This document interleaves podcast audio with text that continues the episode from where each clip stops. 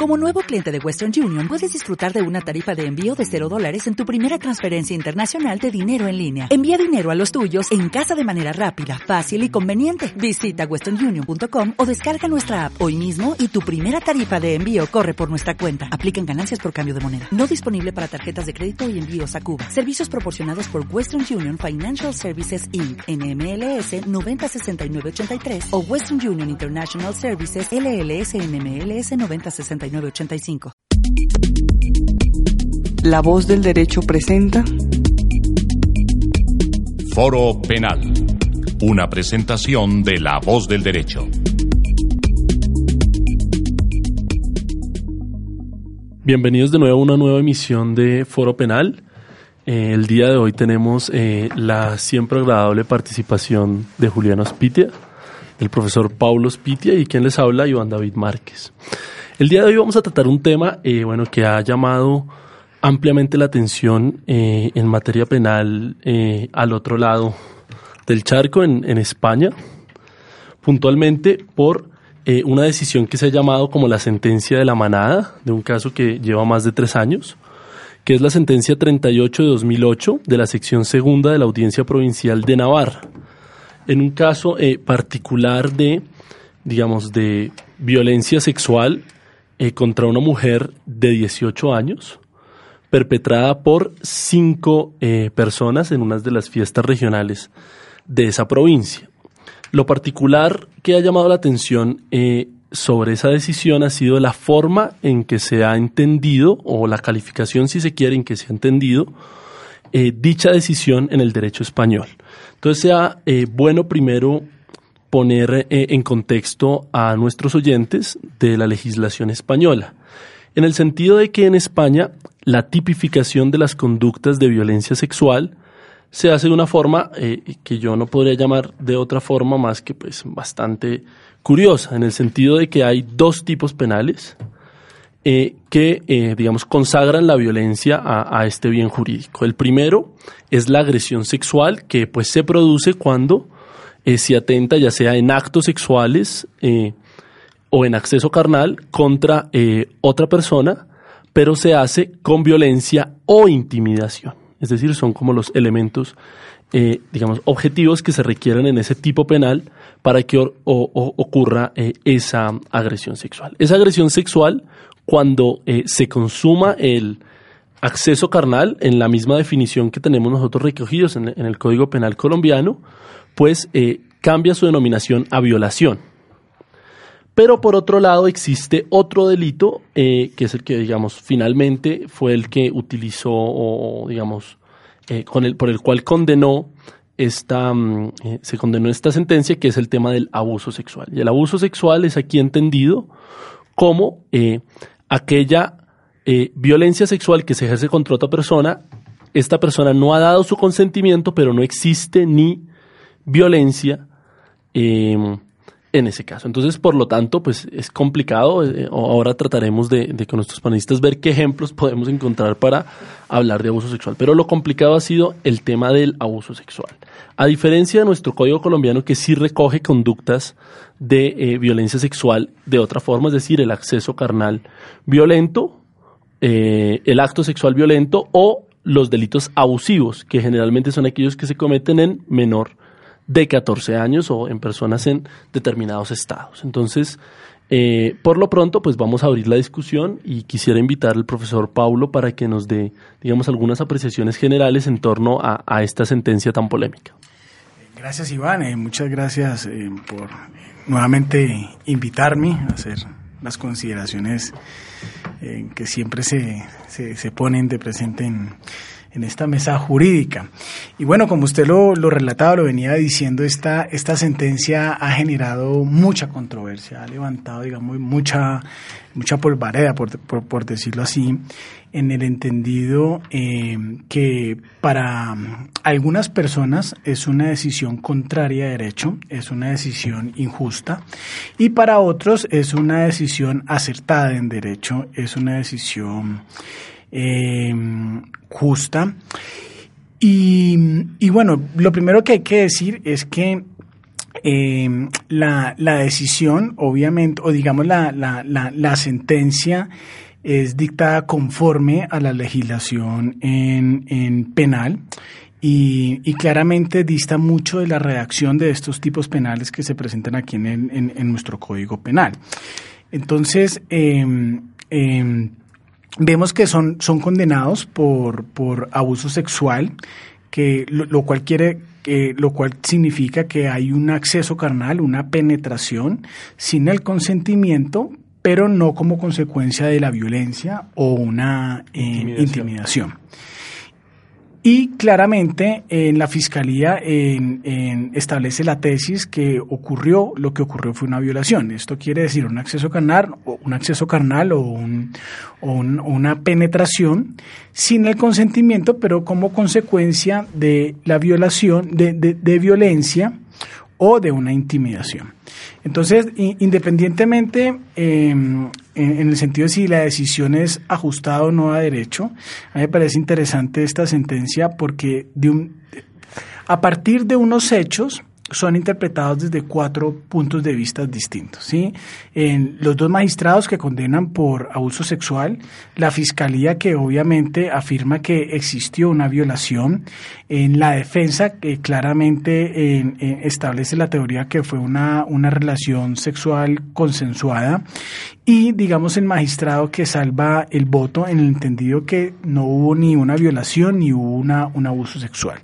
Entonces, en la, la, sentencia es muy enriquecedora desde el punto de vista de la argumentación jurídica, en, de la valoración probatoria, tanto digamos lo, lo, lo, mencionado por los magistrados que condenan como por el magistrado que, que salva el moto, tanto por la fiscalía, pero de todas formas eh, tiene ciertas, en ciertas falencias de, de, de, tipo argumentativo y de tipo, digamos, de, desde el punto de vista de, de, la valoración de los elementos de juicios que obviamente permitieron en, en, en obtener el convencimiento judicial. Dicho esto, eh, eh, me parece que, que también eh, ha, generado mucha controversia en el entendido que, que movimientos o grupos sociales en, han querido, digamos, atacar la decisión judicial en el entendido que claman por porque porque digamos se, se vulneraron los derechos de la de la víctima, se han vulnerado los derechos de la mujer, en el entendido que el sexo sin consentimiento es una violación. Y, y creo que digamos la uno de los puntos claves que hay que analizar en esta en esta sentencia es que si se puede viciar el consentimiento sin ejercer la violencia. ¿sí? Y este, este, digamos, este punto es muy importante porque claramente los dos tipos penales se diferencian respecto de que si existió o no violencia. Para los magistrados, sí, en que condenaron y tomaron en cuenta el relato de la víctima en el entendido que jamás existió una violencia física, sí, jamás existió una intimidación. Si bien es cierto, hubo un acceso carnal sin el consentimiento, el consentimiento fue viciado no por ejercer una violencia, no por ejercer una intimidación, sino porque se generó un ambiente eh, eh, eran más eran cinco hombres en un cuarto oscuro sí pues se trataba de una mujer un ambiente que generó un shock emocional, lo cual claramente vició el consentimiento e hizo, digamos, que la víctima, digamos que en, en, no, no pudiera condicionar su voluntad, que claramente la voluntad estuviese doblegada y que claramente hubiese hecho lo que, lo que digamos, realizó y lo cual debe ser rechazado desde todo punto de vista. Entonces a mí me parece muy interesante en el entendido de que si nosotros, o sea, sigamos respecto a, a, estos delitos sexuales, la violencia se debe entender como una violencia física o puede existir otro tipo de violencia, una violencia verbal, una violencia en, emocional, otro tipo de violencia que no sea la física. Y además, si si la violencia es la única forma de viciar el consentimiento o por el contrario hay otros, digamos, elementos, aparte de la violencia, que puede generar el, el que puede, digamos, eh, viciar el consentimiento. No, no, no quiero decir si la sentencia fue ajustada a derecho o no, pero digamos me parece, me, me, parece interesante desde el punto de vista de la argumentación y de los elementos probatorios, porque digamos los, los dos magistrados valoran los videos que fueron fundamental para obtener el convencimiento judicial de una manera distinta al magistrado que salvó el voto, ¿sí? Entonces, digamos que... En, el salvamento es, es precisamente, eh, por el contrario, es, es absolver. Claro, absolver, ni siquiera hay un abuso sexual, ¿sí? ni siquiera hay una violación, hay una, hay una relación sexual consentida. consentida, ¿sí? una orgía consentida, por decirlo así. Entonces, pues eso, digamos, es muy interesante.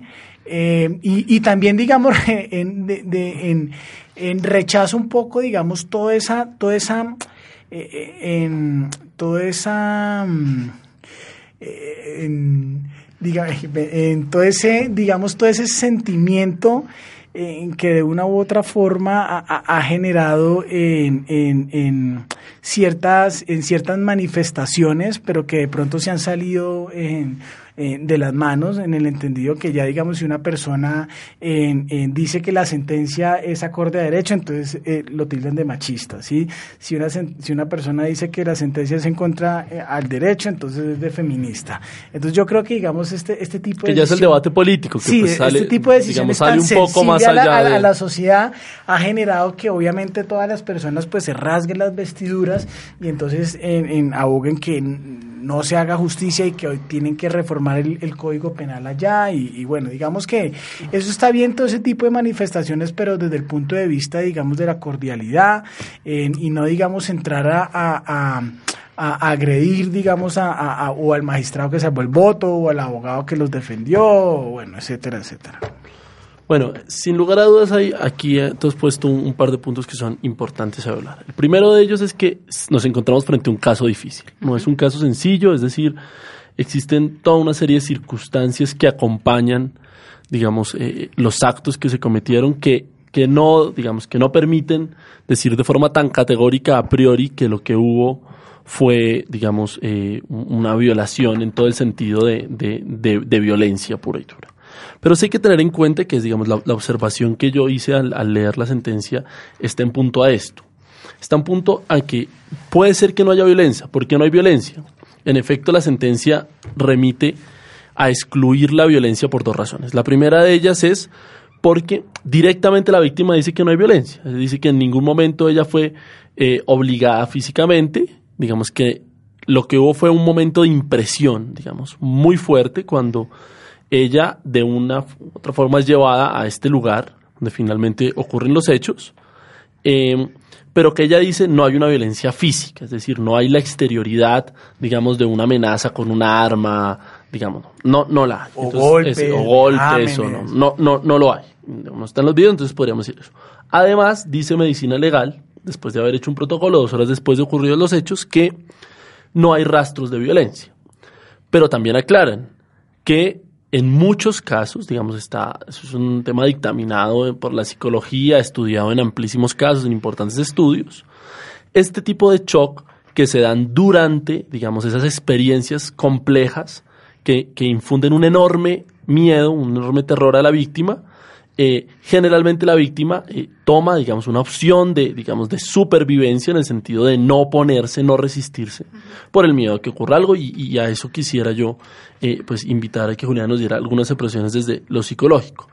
Para concluir esta, esta parte, lo que yo sí quisiera llamar la atención, y creo que es lo preocupante de la sentencia, más allá de que tal vez la, la, regulación, como ya lo hemos dicho, española, pues tenga sus complicaciones, digamos, es, es, muy compleja. En Colombia no tendríamos ese problema. En Colombia tenemos nosotros acceso carnal violento y entendemos por violencia la violencia física o la violencia psíquica, es decir, la no voluntad de la víctima. En cualquier caso en Colombia, si nosotros encontramos que la víctima no ha dado su voluntad, su consentimiento, ante el acceso carnal o el acto sexual, el delito es violento, así de simple.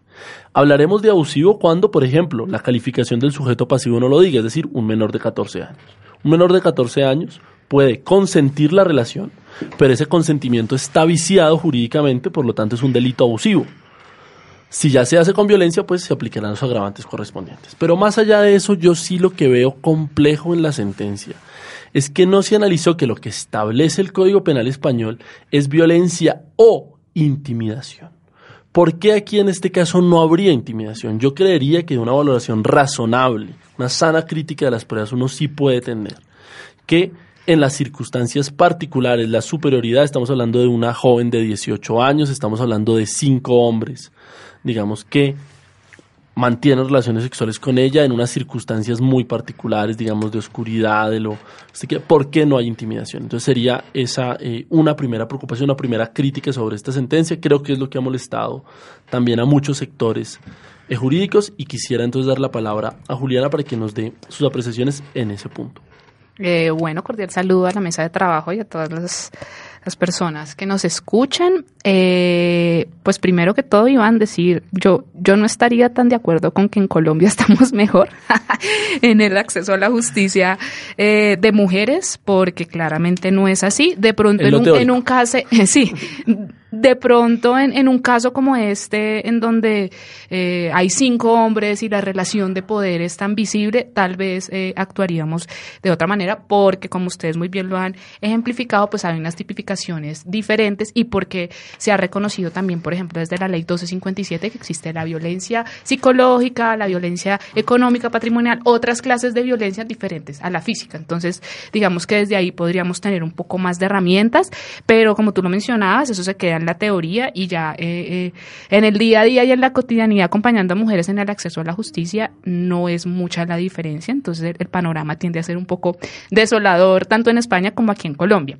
Eh, pero bueno, yo quisiera empezar también mi intervención mencionando que, que Creo que esta sentencia de la manada nos ratifica algo que es preocupante y, que, y que nos preocupa a las, a, las, a las mujeres que también trabajamos por los derechos de nosotras, de, de otras mujeres, eh, y es que allí se ven los estereotipos de géneros, ¿no? Se, se ve como hombres eh, eh, leyendo un, un acto como este en donde hay clara, digamos que hay, que hay un, una relación de poder muy clara, que hay una intimidación, que hay una violencia que no es física, pero hay una violencia psicológica, eh, porque inclusive estaba leyendo eh, también un poco, bueno, lo que, lo que se ha mencionado y lo que distintos periodistas han, mencionado, y, me llamó mucho la atención que un grupo de periodistas fue al lugar donde ocurrieron los hechos y mencionaban que era de tres metros. Entonces allí entraron cuatro hombres y cuatro periodistas y una periodista, un poco como para mirar espacialmente cómo era la situación y lo que decían es que no podían moverse ella no podía moverse sin chocarse con la otra persona. Un poco para cuestionar esta idea que está muy, muy instalada socialmente y no es solo en España, en Colombia pasa mucho de por qué no salió corriendo, por qué no se defendió, por qué no le pegó una patada, pues porque no, no se podía y porque, porque, porque también hay que cuestionar esta idea de que todas las víctimas reaccionan de una, de una sola manera y que, y que la forma un poco más dramática de las que uno ve en los libros y en la teoría es la víctima que sale corriendo, se rasga las vestiduras, le pega pega el puño al agresor y sí, y no, eso, eso, eso ocurre tal vez en las películas, pero en la vida cotidiana y en la vida real no ocurre por muchas razones. Entonces, para, para mí sí es claro que hubo violencia y me llama mucho la atención que, por ejemplo, en la, en la, en la descripción que tú hacías anteriormente, ellos hablan de violencia o intimidación. En ningún momento dicen violencia física. Entonces allí yo creo que uno puede dar la pelea, o yo, por ejemplo, daría la pelea desde la psicología. No, ya no sé si eso se puede dar la pelea desde el derecho, eh, eh, querría pensar que sí, pero hablan de violencia y es muy amplio el concepto de violencia. Entonces la pregunta que yo me hago es, y, que le hago también a la sociedad en general, a la sociedad colombiana también, que es una sociedad profundamente machista y patriarcal, es que entendemos por violencia. Seguimos entendiendo, y eso pasa cuando acompañamos a las mujeres a las comisarías de familia, a la fiscalía, seguimos entendiendo desafortunadamente que violencia es, es que yo te pegue un puño o que yo, no sé, te, te agreda físicamente, eso es violencia. Pero entonces, violencia no es que de repente yo vaya caminando y socialmente los hombres crean que porque yo voy caminando sola a las 3 de la mañana, pueden entonces, cinco hombres acercárseme de pronto a decirme cosas o ven te acompañamos porque eres una mujer y eres una persona muy débil y ven te acompañamos al carro. Y porque de pronto si yo me doy un beso con alguien ya piensen entonces que pueden ejercer control sobre mi cuerpo y sobre mi sexualidad. Y que si yo accedo estoy un poco recogiendo lo que leí en la sentencia, si yo accedo a fumarme un porro o a, o a, hablar contigo, entonces ya los cinco o cuatro que estén contigo por ser hombres eh, pueden entonces accederme y pueden ejercer eh, una intimidación y una, y una violencia que también está basada en una violencia simbólica, porque es que iban, digamos, eh, Creo que hay que ser mujer para saber que cuando uno está con cuatro hombres desconocidos, eh, no estás en la misma, eh, desafortunadamente no, no estás en las mismas condiciones. Y lo venía pensando, por ejemplo, ahorita con todo este tema, eh, a mí, por ejemplo, me da miedo cuando salgo a la calle y, y, y de repente me toca pasar por, por, por, el lado de cuatro hombres que, no me, que probablemente no me vayan a hacer nada, pero, pero un poco digo esto para dilucidar, que es que esto nos habla de, de una situación también de discriminación y de violencias hacia las mujeres y creo que no se está haciendo una lectura de contexto como no se hace en Colombia tampoco, o sea, tampoco nos vayamos muy lejos. España, pues digamos que tú lo mencionabas, hay, hay, hay, hay unas fallas pues muy tremendas y que de pronto en Colombia en lo penal tal vez hayan unos avances, pero en la aplicación tampoco es lo mismo. Los jueces, los hombres jueces, son los primeros en decir, ah, entonces la mujer no rasguñó al agresor, no se rasgó las vestiduras, entonces no fue violencia, o no, o no le mordió, no le mordió los miembros, no fue violencia. No, la, la mujer como que quería. Entonces, creo que es algo social que nos, digamos que en este caso, pues ya es muy llevado al extremo y, genera mucha controversia, pero esto pasa en el día a día de la realidad de las mujeres víctimas de violencias. Y es que no, es que no, no, no les creen, las culpan, eh, se espera también que la mujer siempre reaccione de una manera, entonces si de pronto no te ven a ti reaccionando de una manera así muy impactante, entonces eso fue que no te pasó nada o que tú lo querías. Y otra pregunta que también yo me hago un poco con el caso de la manada es, ¿qué hace, que Pablo también tocaba un poco ese tema, qué hace que los que aquí estos, estos hombres magistrados crean que hubo consentimiento. O sea, ¿qué, qué, qué construcción social hay del consentimiento? ¿Qué, qué es que hay consentimiento entonces? Que, que ¿no? en el caso no, no hay, digamos. En la Exacto, sí, sí, hay sí, consentimiento, exacto. pero. es pero claro es- que aquí no hay consentimiento, pero entonces, ¿qué hace que ellos piensen que sí? Es decir, ¿por qué? Porque, porque, porque ella está en a un uno, lugar con uno de cuatro... los, uno de los magistrados considera, que el, salva el que voto. salva voto. Cree que hay consentimiento. Bueno, uno de los magistrados... Los otros Que ha dos sido el dicen más criticado. que no hubo consentimiento, pero no como consecuencia no de la violencia. violencia, sino como consecuencia de un choque emocional. Que, que ahí, digamos, frente a lo que a lo que tú has señalado, que es una cosa importantísima, es decir, volvemos a lo que en otros programas hemos dicho. Este tipo de casos hay que leerlos con una óptica diferente. Hay que leerlos con una óptica que reconoce, sin lugar a dudas, que hay una simetría de poder Total. existente, cultural, instalada en eh, las sociedades, en las sociedades, digamos, latinoamericanas, pero también en las sociedades europeas, en todas aquellas sociedades donde, en efecto, pues sí hay, digamos, unas figuras, unos contextos que tú los has llamado, los has calificado de heteropatriarcales, en efecto. Entonces, en esos casos tenemos que ver una, un- digamos, una, una, verificar esos casos con una lente totalmente diferente que está plenamente en la sentencia, no hay, digamos, mayores análisis, digamos, en el sentido de una visión de género en torno a este caso. Y yo creo que ahí hay una primera falencia grave de esa sentencia y es que, claro, a la hora de analizar el contexto de la violencia contra la mujer, pues volvemos a la misma idea de que entonces hay una igualdad plena, eh, digamos en este caso de, de, de los, de las cuatro hombres contra la mujer, que no permite entonces hacer una, digamos, una valoración que requiera mirar la perspectiva de género. Creo que ahí está la primera falencia y tú en eso, eh, pues, creo que tienes toda la razón. Eh, Pero, eh, eh, y no, y, nosotros deberíamos aprender de, de, de este caso y sobre todo, digamos, de la controversia que se está suscitando en España, porque si bien es cierto, nosotros em, nos gusta teorizar mucho.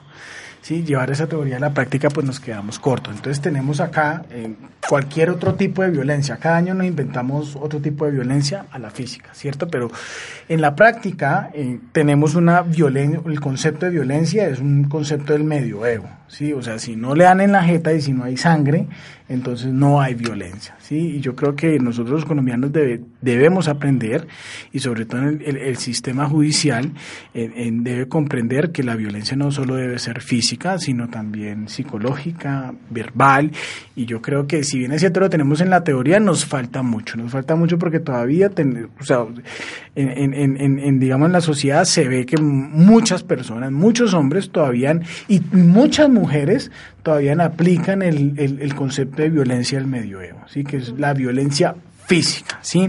Y digamos, otro tema que me gustaría que Juliana lo analizara y que me, pareció muy interesante en, en, la sentencia, desde el punto de vista de la argumentación jurídica, desde el punto de vista del razonamiento probatorio, es que el video es interpretado de dos formas distintas, ¿sí? Los dos magistrados que concluyen que existió abuso sexual, esto es acceso, una penetración sin el consentimiento, pero no como consecuencia de la violación, claramente, digamos, analizan el video y establece que los gestos, eh, los, los, movimientos, eh, digamos, el performance de la víctima se debe a un shock psicológico, ¿sí?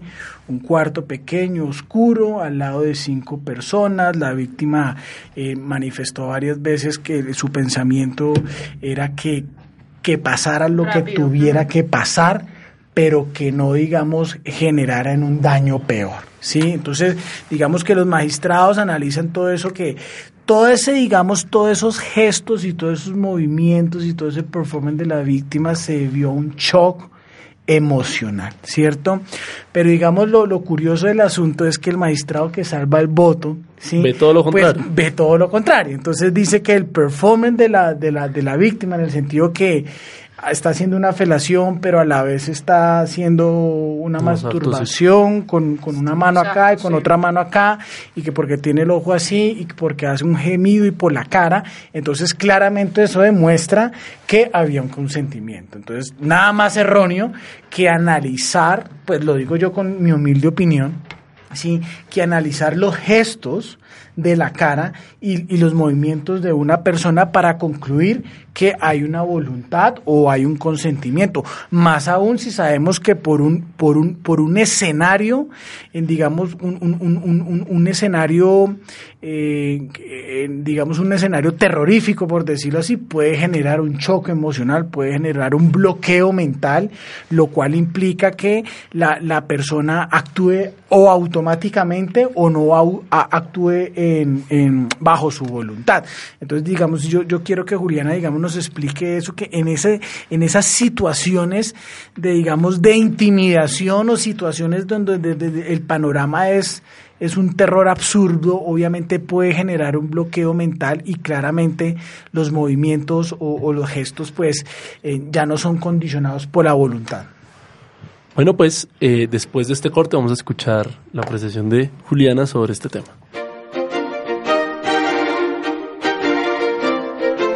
En La Voz del Derecho, una programación especializada. Información veraz, objetiva, imparcial. Debates, análisis, crítica, verificación. Lo que pasa en Colombia y en el mundo, examinado y confrontado bajo perspectivas diferentes, con sentido democrático y con respeto. La Voz del Derecho. Radio en profundidad. Atención. Los audios de la voz del derecho están ahora en el podcast de iTunes. Ingresa desde tu celular Apple y suscríbete al podcast de la voz del derecho. Debates, foros, actualidad jurídica y toda nuestra programación ahora en podcast. La voz del derecho, una radio de temas y propuestas. Estás escuchando La Voz del Derecho, el sitio del análisis, la ponderación de conceptos y la crítica respetuosa. 24 horas de programación agradable y actual. Bueno, regresamos aquí a La Voz del Derecho y eh, pues antes de la pausa habíamos dejado en suspenso la palabra de Juliana que nos va a comentar un poco precisamente ese tema del shock psicológico, digamos que, que es lo que ha llamado particularmente la atención porque pues particularmente la víctima en un momento, digamos, eh, importante de la sentencia, utiliza las, las siguientes palabras. Ella dice, mi reacción fue sometiéndome. Entonces, ¿cómo tú, tú, tú percibes, digamos, e-, ese, ese fenómeno psicológico en, en este caso? Sí, y yo creo que es mucho más común, digamos, tener esa clase de reacciones cuando estamos eh, expuestas o expuestos a situaciones eh, en donde nuestra integridad está en riesgo. Es, es muy común y es también una, una reacción de supervivencia, ¿no? Cuando tú ves que eh, te pueden hacer daño si no cumples lo que te están ordenando y creo que eso puede aplicarse para distintos contextos. Eh, una de las reacciones posibles y tal vez una de las eh, más posibles, eh, pero que por, por como se da en, en, la sentencia y, y, y, por, y por todo lo que ha generado esta, esta sentencia, pues entonces se cuestiona, pero realmente es muy es muy, eh, suele pasar mucho y es muy común y es paralizarse, es, digamos, eh, cumplir con lo que te dicen eh, para poder resguardar tu integridad y tu supervivencia, ¿no? Que es lo que también muchas personas que han estado en situaciones emocionales de estrés y en donde su integridad se ve al límite eh, comentan, ¿no? Hice esto o, seguí estas indicaciones no porque lo consintiera o no porque estuviera de acuerdo, sino porque tal vez eh, haciendo esto iba a poder parar esto rápido, iba a poder salir de esta situación, iba a poder cuidarme un poco porque la situación externa ya era una situación de terror.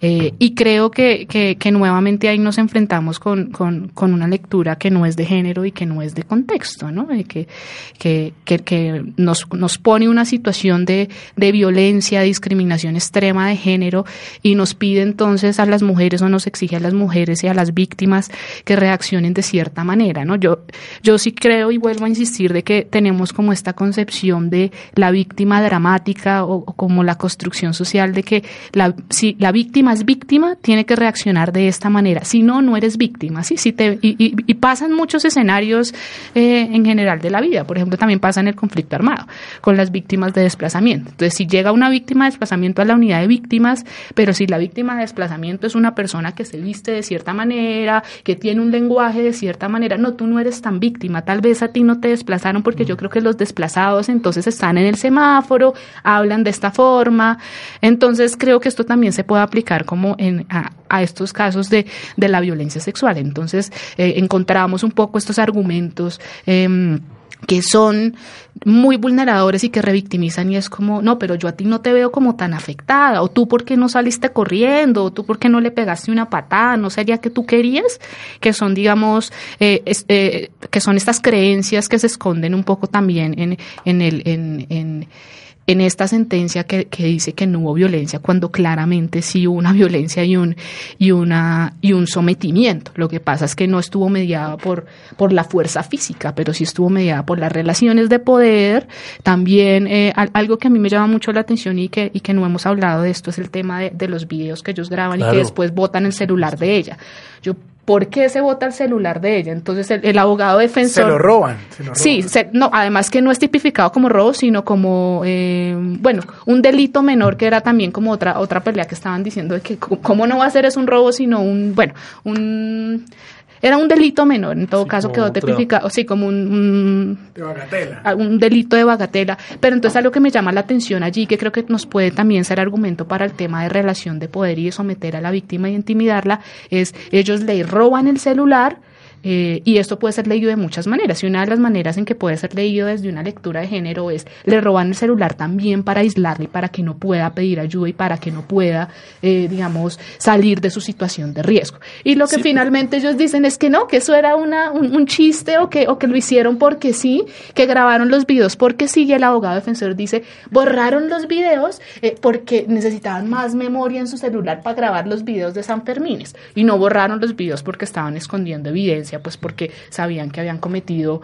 un, un, un, grave delito de violencia sexual y violencia de género y de robo. Además. Pero al, pregunto, ¿algunos de los videos que, que estuvieron circulando en internet los grabaron ellos? ¿Ustedes tienen esa claridad? Los videos lo, los sí. graban ellos. Dos de ellos graban Dos los videos, exacto. Porque claro, ahí, ahí perfectamente pues se eh, encuadra en lo que tú estás manifestando. Total. O sea, uno, uno de los de los casos particulares de, de la famosa sentencia de Campo Algodonero era el hecho de exhibir a la mujer desnuda como un objeto sexual. Como un objeto luego de haber ah. sido violada y asesinada. Como si fuera un trofeo. No, y ahí, ahí quiero incidir, Iván, tú tocas un tema muy interesante, y es que me puse a leer un, un poco más sobre quiénes eran estos personajes, estos, estos hombres, y es que uno ve los chats, Iván, y creo que eso es algo que tal vez los, los jue- el juez y los magistrados no, No lo han visto, y aquí es, aquí es donde también eh, muchas organizaciones de mujeres hemos sido enfáticas de que hay que leer el contexto y también no solo ver la violencia de una manera aislada de lo que sucedió en este hecho, porque también, tal vez nos estamos perdiendo de todo un contexto de discriminaciones, y es que estos personajes tenían un chat que se llamaba La Manada, y entre ellos eh, hablaban inclusive horas antes de, llegar a San Fermín, decían, estaría bien tener relaciones sexuales con una, con una tía o con una mujer en San Fermín entre todos, ¿no? Como hagámoslo, busquémoslo, y, quiero que la relación sexual sea con una, con una mujer de estas características. Y así en muchos chats. Inclusive también hay un video de uno, de, de dos de ellos, eh, unos días antes, en donde también tocan a una chica en un carro que está, que, que está bajo los efectos del alcohol. Y esa chica ya salió a medios a decir, yo también voy a denunciar. No sé qué pasó en ese carro. Y ellos suben los videos porque es un trofeo, porque es, es- sí, es, es chistoso, es, somos la manada, nadie puede contra nosotros, somos hombres. Entonces ahí hay algo, ahí hay algo que creo que no se ha pensado y que no, y que no se ha analizado, eh, de que, de que de verdad un poco lo que mencionábamos de que es que se está cosificando a las mujeres y, y de que claramente eh, pues, pues no se está pensando esto desde los ámbitos jurídicos. Hay que, hay que Sí, de- definitivamente la, la, la crítica que se, se puede hacer al caso y que además yo creo que tiene una lógica que, a la que no hay que tenerle miedo, que es la discusión pública de las sentencias. Es decir, no podemos simplemente decir es que aquí un grupo de jueces tomó una decisión y punto. Las sentencias, claro, con todo el respeto, yo, digamos, eh, ahí comparto lo que ha dicho Paul eh, eh, anteriormente con el tema de que no puede haber tampoco una presión, digamos, ya ha ido a los extremos, es más, hasta servidores públicos de- del gobierno pues han, han salido a atacar, como, como se ha visto al juez que salvó voto y yo creo que ahí ha habido una, un apoyo que es muy, digamos, debe respetarse a los jueces. Pero eso no quiere decir que las sentencias no se puedan discutir y mucho más en estos, digamos, espacios académicos como es la voz del derecho y es aquí donde encontramos nosotros pues la gran falencia de la sentencia. Más allá de la decisión que se haya tomado, la sentencia no en ningún momento tiende a tomar alguna perspectiva de género para estudiar este caso. Es decir, lo estudia como un caso ordinario, cualquiera, sí, como un caso cualquiera. Y lamentablemente estos casos no se pueden estudiar así, porque claro, por supuesto, eh, los antecedentes que Julián ha puesto de presente son muy importantes. El hecho del chat, de lo que decían, de lo que estaban buscando, pensando hacer. Pero además, circunstancias tales como la de los videos es, es bastante grave. O sea, el caso de los videos los hemos- lo estamos viendo hoy día eh, en relaciones consentidas. En relaciones consentidas donde un hombre o una mujer tienen relaciones, se toma el video, tal vez la mujer sabía, tal vez no sabía, pero luego se convierte en venganza. Y entonces se utiliza ese video para, Para- subirlo a los medios para at- atentar y violentar a esa mujer. Y los casos son gravísimos. Digamos, aquí hay toda un- una ciberdelincuencia nueva para la cual el derecho, por ejemplo, colombiano no está preparado. Es- esas conductas casi que son atípicas, no habría eh, forma de encuadrar. Entonces, por supuesto, eh, eh, resalto profundamente eh, todo por Julián en el sentido de que esto requiere ver un contexto de género. Pero, pero- pero mira que los videos yo creo que eh, fueron pieza clave para edificar la, la condena, porque si no hubiese si, si no hubiese existido los videos, pues sería la palabra de una contra cinco. Y eso, eso es algo supremamente grave. Pero, pero, pero eso es, eso es contrafactual, ¿no? Es, es- es una cosa, es una que cosa ellos lamentable. mismos se filmaron, Sí. pero ellos mismos edificaron su, su, su, su, su prueba que los condenó. Pero no sabemos si hubiesen habido otras pruebas circunstancias. Es decir, es, es un tema complejo, pero, pero a, la, a la postre no, no, solo digo que jugó, Claro. digamos, jugó en contra. jugó en contra y digamos fue una de las pruebas reina que tuvo el, Claro el, tribunal. Pero el hecho de, de subirlo, de compartirlo en la red, pues claro, tiene, tiene sin duda un carácter evidente de maltrato hacia la mujer, es decir, de humillarla. Total. O sea, aparte del acto Una que hacen, la están tortura humillando psicológica, exacto. a posteriori, ¿no? O sea, No, ya no, ya no es no, solamente y- que y- ella tiene y- que cargar con, claro. con la, con la violencia que sufrió, sino tiene además que cargar con que muchas personas vieron ese video. Y, y hasta el punto que creo que lo, lo, lo, lo manifestó la, la, la defensa, que lo, lo, lo único malo que habían hecho era robarse el celular y no haberse despedido de la mujer. Lo único malo, ¿eh? Eso, eso, eso, eso, también llegamos como, como, como, como, un absurdo. Entonces uno se pregunta, bueno, entonces si hubiese, si hubiese existido consentimiento, ¿por qué no salieron los seis de ahí? Que, que eso es lo que dicen muchas de las personas ¿Por qué entonces salió eh, uno, uno eyaculó y, y terminó el, otro, después el otro, hasta que la dejaron sola? Y otro argumento Entonces uno dice ahí, bueno, ya, ya la cosa está, está un poco mala. Y, otro argumento también, digamos, que, que se podría dar pues ahí es, si hubiera habido consentimiento como, como suelen, o como dicen eh, eh, estos, estos, estas, estas personas y estos eh, agresores, entonces, ¿por qué encuentran a la, a la, a la víctima llorando, cuando en shock, en shock a, la madrugada, que no podía hablar, que no sabía. Sí, sí, si yo consiento mis relaciones y si yo decido tener una relación sexual, así sea con X número de personas, yo no salgo así de un lugar. O porque me roban mis... Hay, hay, hay muchas cosas ahí que claramente nos hablan de que hubo una violencia y como tú mencionabas, Iván, fue una violencia también que se ejerció hasta después de que, de que, de que se cometen los actos y como una, inclusive se podría hablar de una tortura psicológica, ¿no? Eh, y a mí también algo que me preocupa mucho, mucho y es algo también ya como eh, más social y es que es que, estos, bueno, estos personajes suben estos videos a, este chat de la manada y, el chat de la manada lo aplaude. A mí, a mí eso es algo que me deja muy intranquila, ¿sí? O sea, es como socialmente ¿Qué está pasando? ¿Qué está pasando para que esas películas que uno ve de horror en donde los hombres violentan a las mujeres y las matan y creen que no son cosas socialmente qué está pasando hoy en día para que esto se dé, para que para que cinco chicos y muchos chicos más porque es un chat, digamos que se envían entre ellos, grupal, son, grupal, son muchos, sí, se rían y crean que está está de puta madre pasar San Fermín eh, teniendo eh, violando a una chica y que jajaja, qué risa, ¿no? y, se, mandaban en, en, notas de voz los, los otros integrantes de, del grupo diciendo como uno, uno de los de los condenados es de apellido perna, perna, perna. Entonces decían como, el perna es, eh, como siempre, todo como comiendo los pollos o algo así. se vuelve loco, es, de la risa. Tiene unas circunstancias enormes. Entonces uno dice, hombre, eso pasa en España o también pasará acá en Colombia. no, eso pues pasa en todo lado. Eso pasa en todo lado y eso es lo más preocupante. Y, y, creo que eso es, o sea, digamos que eh, eh, este porque es un caso pues que se ha mediatizado y, pero, pero, pero yo creo que lo más preocupante es que no es algo que, que, que veamos que uno diga un poco como también el feminicidio de Zamboni, que uno diga, eso pasó porque sí o, pasó una vez y es un hecho aislado. No, no, esto es algo, eso es algo de construcción social que lo que nos está diciendo es que de verdad pero, pero estamos... Por, Tengo entendido que no, no es el único caso así como de violación grupal. Eh, estaba leyendo unos rumanos con una paraguaya, pero en, en España, de otros que catalanes que con otra chica. Entonces creo no, que y acá en, el conflicto armado. Pues, sí, claro, sí, pero es que acá es bajo el conflicto armado. Pero es que creo yo, no sé, en España. Se, claro, en España está dando que pues, como consecuencia de la fiesta, como consecuencia de los tragos. Entonces, eso sí es preocupante. Eso sí es preocupante que se dé, digamos, los mismos casos bajo circunstancias normales. Pero, por ejemplo, un, caso para analizar particular que, digamos, yo, yo utilizo, ahora he olvidado el nombre de la película, pero recuerdo que la actriz es Jodie Foster. No sé si ustedes, es una, es una famosa película de los años 80 y el caso particular es, es así, es, es, en una taberna, hay una mujer y la mujer comienza a ser violada. Ahí no hay duda de que hay un par de personas que, que, que la vulneran.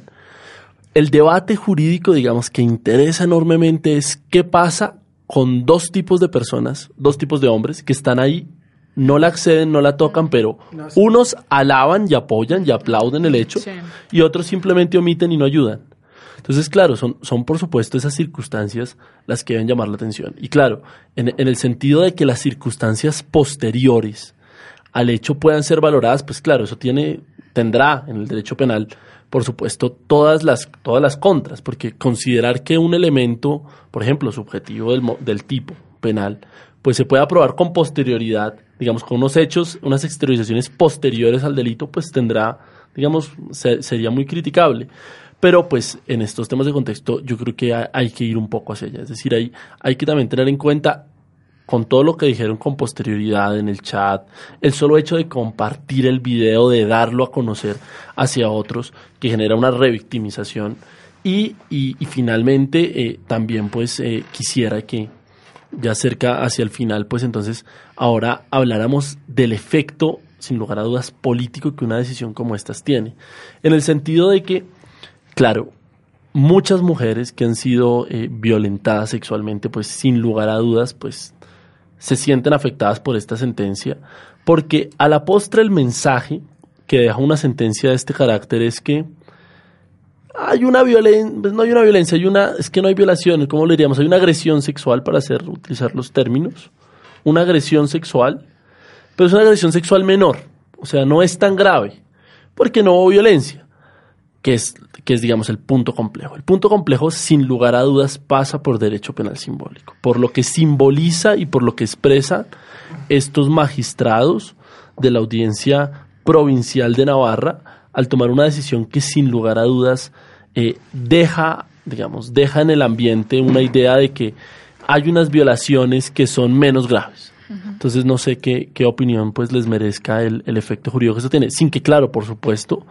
eh, la importancia de, del efecto político que una decisión pueda tener pues pueda influir en contra de los derechos de un procesado, pero en general pues sí, sin lugar a dudas, pues las sentencias pro, sobre todo sentencias tan mediáticas como esta, pues producen esos efectos. Por eso es que rápidamente, pues, eh, congresistas eh, españoles, etcétera, ya han propuesto reformas al Código Penal en este sentido. Entonces, no sé, Juliana, ¿qué, ¿qué, te merece este, este aspecto?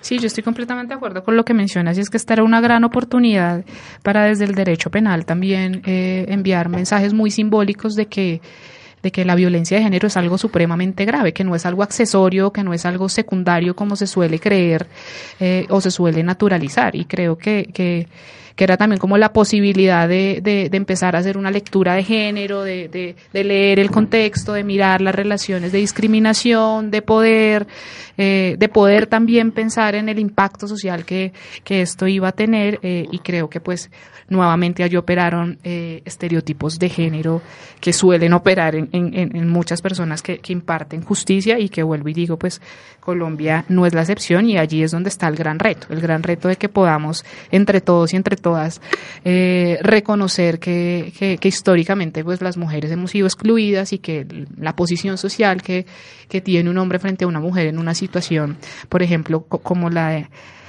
la de la manada, pues es muy diferente, que uno no ve, digamos, que suceda, o, o uno no ve la intimidación en la calle eh, hacia un hombre, o, ¿no? O, o, un hombre puede caminar en la calle tranquilamente a ciertas horas de la noche, pero para las mujeres eh, la calle es todo un desafío y la calle está llena de violencias y siempre nos toca eh, salir a la calle, pues, armadas de mucho valor y, y y fortaleza, lo cual no debería ser así, ¿no? Como que creo que también eh, esta era, esta era la, la oportunidad social de, de pensarnos eh, cómo impactan las violencias de género a las mujeres y también a los hombres y de, y de poder desde, desde el derecho penal también eh, mandar un mensaje que, que, que genera, generara una transformación eh, social.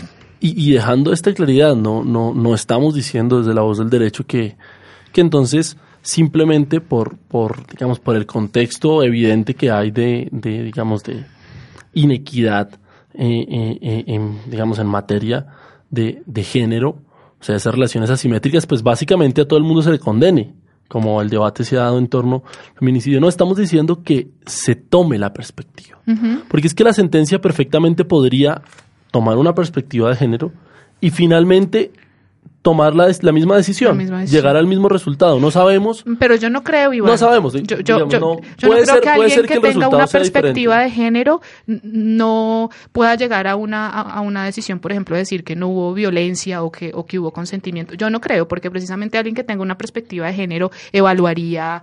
Eh, cómo se llega allí, la intimidación, claro. las relaciones de poder, qué hay socialmente para que de cuatro, cuatro o cinco hombres se acerquen a una mujer y crean que ella pueda acceder. Como que tendría como muchos, muchos elementos eh, que entraría a tener en cuenta para hacer una lectura de que no fue, eh, como dijo uno de los de los magistrados, un, un, sexo consentido entre, entre seis personas que estaban de holgorio, de, de holgorio y de que además me parece supremamente irrespetuoso que una persona en esas condiciones se refiera así como sí, a, a, la situación, sí. Entonces uh -huh. creo que, no, yo, yo creo que si hubiera una lectura de género, precisamente uno, es que cuando uno se pone las gafas de género, empieza a analizar todo. muchas cosas y ya entonces en, en, lectura de discriminación uno se da cuenta que es que de verdad, por ejemplo, no es lo mismo que un, un chico de 18 años estuviera caminando a las 3 de la mañana no es lo mismo que una chica y desde ahí ya uno empieza a mirar muchas cosas. Por supuesto, corrijo, tal vez no, no en esta decisión, pero en general. Mm. que tener, eh, que tener una visión de género no quiere decir que todo van a ser condenas. Ah, sí. que no, todo no, no. va a ser. No, no, Digamos, no, es, es- tampoco. es un método que se tiene que, eh, digamos, desarrollar y que también tiene que ver mucho, que, mucho con la razonabilidad de las sentencias y con la argumentación jurídica en torno a las sentencias. Entonces, pues, eh, estamos ya prestos a terminar, entonces, para unas consideraciones finales, eh, invitaría a nuestros dos panelistas para que, eh, pues, planteen sus conclusiones en torno a, a este punto que hemos debatido. Bueno, yo creo que esta, toda esta rabia y, toda esta indignación en contra de los magistrados, eh, independientemente de la, de la decisión, se debe a una mala política criminal y a una errónea en redacción de, del tipo penal. ¿sí? En el entendido que eh, eh, claramente el, el no utilizar el concepto de violación, pues obviamente genera mucha indignación por parte de las mujeres, por parte de los hombres, etcétera, etcétera, etcétera, porque llegaríamos a concluir que sexo sin consentimiento no necesariamente tiene que ser una violación, ¿cierto? Entonces yo creo que en, en- esto se debe a una mala política criminal por parte del legislador español eh, y, y bueno, lo cual ha generado pues toda esta, digamos, todas estas, todas estas marchas, todas estas manifestaciones en contra de la del, del tribunal y sobre todo en contra del juez que salvó el voto, en contra del abogado, etcétera, pero pues en, en- en claramente hay que entender que los jueces son independientes y cada uno, digamos, puede interpretar los hechos de manera distinta, ¿sí? Eh, los, los dos jueces, los, los, los dos jueces o magistrados que condenaron eh, por abuso sexual, pues eh, analizaron, eh, desarrollaron una argumentación jurídica que de pronto uno no, no compartan, pero pues obviamente llegaron a un convencimiento judicial. Lo mismo con el magistrado pues que digamos eh, concluyó que no, no eh, existió una, una relación sexual consentida. Entonces, digamos que independientemente si, si si uno comparte la decisión o no, siempre se debe respetar en las decisiones judiciales por más, digamos, controversiales que sean. Esto no, digamos, eh, esto no se, se- se- esto no puede gene- degenerarse en el sentido que entonces ya la opinión pública y los opinadores de Twitter y los de Facebook, entonces ya tengan a entrar a, a- a- decir cómo se debe valorar las pruebas, cómo se debe analizar un caso, no, tampoco, o sea, la- las personas sí tienen derecho a protestar, pero pues obviamente no, no agarrándose el populismo punitivo para entrar en una reforma y reforma y reforma, porque creo que en esos delitos sexuales creo que ya lo han reformado varias veces. En nuestro caso, pero en... Eh, digamos el caso de, de- de España, ¿no? Estoy hablando del Caso caso, en el español. caso de, de España. Entonces yo, yo, yo sí creo, digamos, yo comparto toda la indignación, ¿sí? Y creo que, digamos, se debe, se debe corregir ciertos, ciertos aspectos semánticos en la redacción de, de- del tipo penal. Y eh, digamos que eh, eh, esta sentencia, esta sentencia nos invita a reflexionar, no desde el punto de vista jurídico, no desde el punto de vista probatorio, sino desde el punto de vista sociológico. O sea, realmente, y lo que decía Juliana, realmente, ¿qué es lo que está pasando con nuestra sociedad? ¿sí? La mujer ya se ha vuelto como un trofeo sexual y, y- y realmente algunas personas pues eh, en- concluyen que la única violencia aceptada es la física, ¿cierto? En que no existe la violencia psicológica o una intimidación re- con relación al escenario, al panorama, que puede generar un, bloqueo eh, mental en, en los casos de los delitos sexuales. Entonces, eh, yo creo que la- esta sentencia nos invita a reflexionar respecto a eso, respecto a eh, realmente en, en qué es lo que está sucediendo en, en el mundo, y sobre todo en Colombia, con relación a, a- a los, pues, respecto a estos, a estos, digamos que el hombre ve a la mujer como, como un objeto sexual, ¿sí? Juliana. Eh, sí, Iván, yo quisiera eh, terminar pues un poco con lo, con lo que comencé y es que pues sí, esto es, esto es un gran espejo eh, de lo que ocurre en el mundo, sino que pues eh, por, por, porque se ha mediatizado pues nos impacta un poco más, pero es algo que desafortunadamente ocurre, ocurre mucho en Colombia, ocurre mucho en el mundo. Eh, ahorita escuchando a Pablo me ponía a pensar que, claro, que se supone que, que uno debe respetar eh, pues eh, también como la autoridad jurídica y, y, la manera como ellos interpretan los hechos y, y tampoco eh, se trata pues de caer en un, en un, en un populismo o, de, o, de- o también en un amarillismo eh, que, que también termina haciendo como daño a la, a la víctima. Eh, y en general pues a, la, a, la, a las mujeres.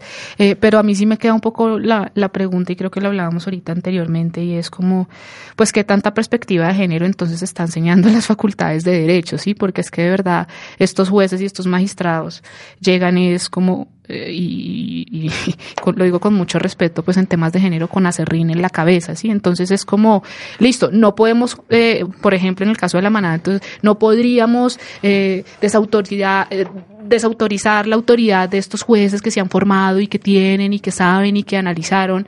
Yo puedo entender, digamos, y, y he intentado entender y aprender mucho como de todo este poder simbólico que hay en los estrados jurídicos y en los procesos penales, pero a mí entonces la pregunta que me queda es como, entonces vayámonos unos pasos más atrás y es como, pues entonces para no llegar a estas decisiones tan, tan nefables y tan, y tan dolosas para, para nosotras las mujeres, pues entonces miremos cómo se está enseñando el derecho y qué, y qué, y, y qué elementos de género eh, con qué elementos de género cuentan los jueces, las juezas y, en general las personas que están tomando las decisiones, porque es que no es uno, o sea, si, fuera una persona uno diría, bueno, este, no, es, es en general, entonces yo creo que no puede, no puede seguir siendo un argumento diciendo, no, pues respetemos al honorable juez y a la honorable jueza porque ella sabe y ella lo decidió y ya no podemos irnos en contra, no, no, no, pues entonces vayámonos en contra de, del machismo y del patriarcado que no deja que hablemos en las facultades de derecho eso, porque es que, porque es que eso tiene que ser primordial, eso tendría que ser eh, una regla regla para mí de, de poder entender que, que, que, aquí hubo una violencia de género, claro, una violencia sexual, un sometimiento, robo y ahí todo lo que se les ocurra,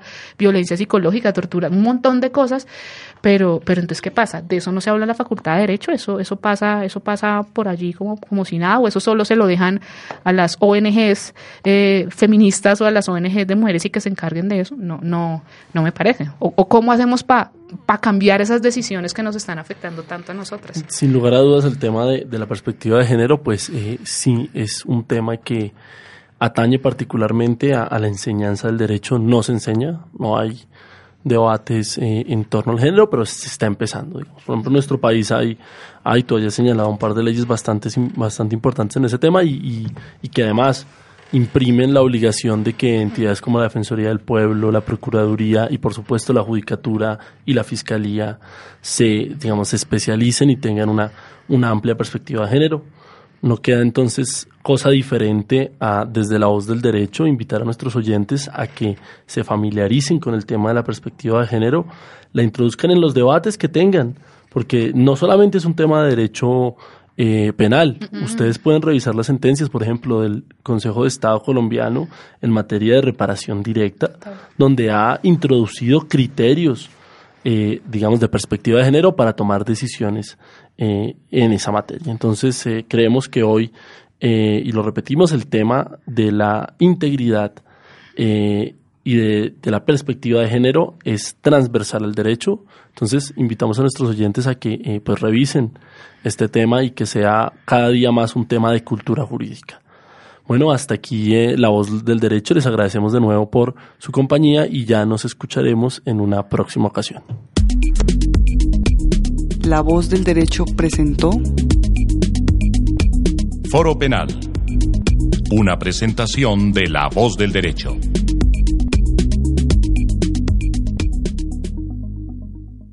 As a new Western Union customer, you can enjoy a $0 transfer fee on your first international online money transfer. Send money to your family and friends back home the fast, easy, and reliable way. Visit westernunion.com or download our app today to get started, and your first transfer fee is on us. FX gains apply, not available for credit cards and transfers to Cuba. Services offered by Western Union Financial Services Inc. and MLS 906983 or Western Union International Services LLC and MLS 906985.